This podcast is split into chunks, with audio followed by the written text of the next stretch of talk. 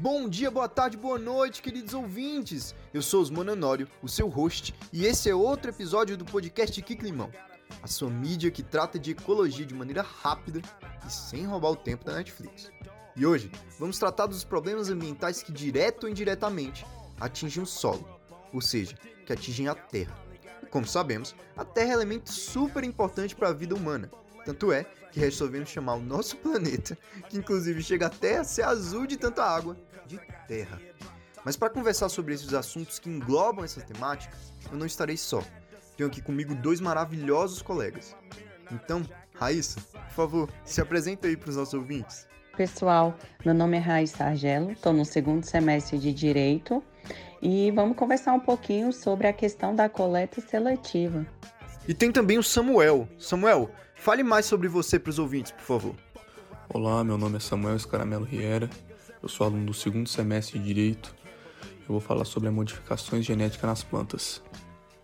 E antes da gente começar o nosso papo aí com o Samuel e com a Raíssa, eu queria né, fazer os recadinhos de sempre. Queria pedir para vocês compartilharem esse episódio com os amigos, os conhecidos e com a família. E também nos seguir no Spotify, porque pode parecer uma contradição, mas nos ajudando a quebrar esse gelo, vocês também vão estar ao mesmo tempo contribuindo para manter o Polo Norte geladinho como ele deve ser. Então compartilhe e nos ajude a divulgar o conhecimento. Olá, pessoal. Dando continuidade, agora iremos falar sobre coleta seletiva um tema fundamental na preservação do meio ambiente. Bom, quando falamos em coleta seletiva, logo pensamos nas lixeiras coloridas, não é mesmo? Então, elas servem justamente para separar os resíduos segundo a sua composição e assim facilitar o processo de reciclagem. A separação do lixo é feita inicialmente entre orgânico e inorgânico. Os lixos orgânicos, como exemplo, são restos de comida, casca de fruta, verdura, casca de ovo. E quando são separados, são levados para os aterros sanitários, ou viram compostagem, ou mesmo adubo. Já os lixos inorgânicos, eles são separados entre papel, plástico, metal, vidro, e esses sim são recicláveis. O volume de lixo produzido no mundo é muito alto e o consumo de energia e matéria-prima que advém dele também. Se houvesse uma coleta seletiva, eficiente, eficaz, efetiva, isso diminuiria em muito. No Brasil, ainda existe uma coleta seletiva muito tímida, mas a Política Nacional de Resíduos Sólidos com certeza foi um grande marco legislativo ambiental no Brasil. É importante percebermos que é necessário um sério trabalho de educação ambiental na sociedade, para que possamos ter resultados reais a longo prazo.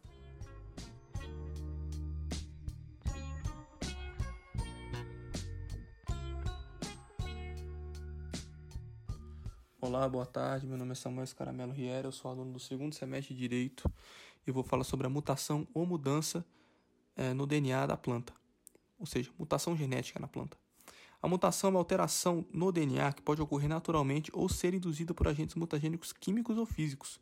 A indução de mutações no desenvolvimento de cultivares é muito comum, mas muita calma. Uma planta induzida por agentes físicos como raios-x ou raios gama não se torna radioativa. Se você não tem uma planta mutante em casa, com certeza já viu uma. As muitas mutações em plantas são muito mais comuns do que se possa imaginar. Tanto as mutações naturais como as induzidas são importantes para gerar variabilidade aos vegetais, trazendo benefícios para o avanço da agricultura. As mutações naturais também ocorrem com alguma frequência nos seres humanos. Os ruivos, por exemplo, são mutantes. Podemos também citar pessoas mutantes que possuem resistência a alguns vírus, como o da malária ou HIV. Outras mutações podem conferir às pessoas tolerância a baixas temperaturas e até impossibilidade de ter um colesterol alto. Já na agricultura, estima-se que o melhoramento de plantas tenha começado há cerca de 9 mil anos. A mutação induzida foi mais uma descoberta incorporada ao kit ferramenta dos cientistas que trabalham com o melhoramento genético das plantas termo mutação foi introduzido por Hugo de Vries em 1901 e é definido como uma mudança permanente relativamente rara no número de sequências de DNA. Ele sugeriu a teoria da evolução pela mutação. Segundo ele, a mutação é uma mudança hereditária repentina e tem um papel muito importante na evolução. Todos nós já ouvimos palavras, que palavras têm significados, mas palavras também têm implicações positivas ou negativas. E a menos que você esteja falando sobre X-Men, a palavra mutante geralmente é vista de maneira negativa. As mutações ocorrem em todos os organismos. Algumas são prejudiciais, outras neutras e outras realmente desejáveis. É por isso que é preocupante de ver muitos artigos na internet conectando mutante e comida. Muitas vezes eles trazem uma imagem sobre o que é a mutação associada a alimentos deformados ou com características não encontradas em plantas. Em outras palavras, fazem associações inexistentes e desinformam o leitor. Parece que os autores usam um mutante para chamar sua atenção e causar desconfiança geral contra os alimentos. Para não cairmos nessa fake news, é importante conhecer o DNA, os genes e o que são as mutações. Primeiramente, todos os organismos vivos possuem DNA, uma molécula que contém bases nitrogenadas que são representadas pelas letra, letras A, T, G e C. Estão presentes no DNA as instruções genéticas que coordenam o desenvolvimento e funcionamento de todos os seres vivos. Podemos dizer que cada instrução é um gene. Nesse sentido, os genes são fragmentos específicos de DNA responsáveis pelas características herdadas geneticamente. Eles são a receita para a produção de uma proteína que desempenha uma função específica no organismo. Qualquer alteração dessa receita pode resultar em modificações na proteína e, consequentemente, em sua função. Quando há produção e esses genes são multiplicados para outras células, podem ocorrer algumas modificações nessas receitas. As letras podem mudar de posição, serem deletadas ou até adicionadas em duplicata, por exemplo. Essas pequenas mudanças podem ser toleradas pela célula, porém o acúmulo delas pode alterar algumas características das plantas, conferindo tolerância a doenças, mudança de cor da flor ou tamanho do fruto, até deixar um fruto sem sementes, entre outros. Todo esse processo é lento e para ocorrer naturalmente podem levar algumas gerações reprodutivas das plantas. No entanto, os pesquisadores desenvolveram estratégias capazes de induzir essas mutações de forma mais rápida. Assim é possível avaliar diferentes características e selecionar aquelas que forem mais interessantes em curto espaço de tempo. Dessa forma, o melhoramento genético vegetal passou a buscar novas características que fossem rentáveis em plantas a partir de mutações identificadas pelos próprios pesquisadores. Eles entenderam que expondo algumas partes da planta, como sementes ou até grãos de pólen, a radiação ou químicos mutagênicos conseguiram provocar de forma rápida o aparecimento de mutações. Algumas dessas mutações poderiam ser repassadas a seus descendentes. Além disso, muitas mutações poderiam ser avaliadas ao mesmo tempo, que representa uma grande vantagem. Então, o que podemos entender através desse trabalho é que mutação, muitas vezes vista negativamente, possui uma função muitas vezes desejável e muitas vezes que pode ocorrer de uma maneira induzida ou natural, é, como combate ou, ou autoproteção a temperaturas muito frias, a pragas, muitas vezes como precisamos de ter uma larga escala de produção e muitas vezes perde muito disso pelas pragas ou, ou muitas vezes pelas pragas as pessoas contraem doenças.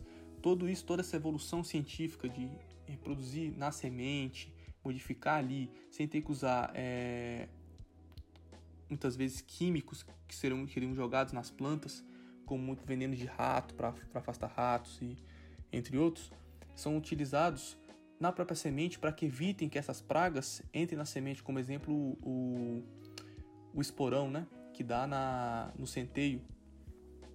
Então podemos cuidar de várias formas que, que consiga dar uma superprodução e uma alimentação, trazer uma alimentação mais saudável para a população e também uma vida melhor às plantas. Isso pode ocorrer de forma natural ou de forma induzida, como tem ocorrido de forma induzida pelos cientistas e de forma natural como proteção pelas plantas.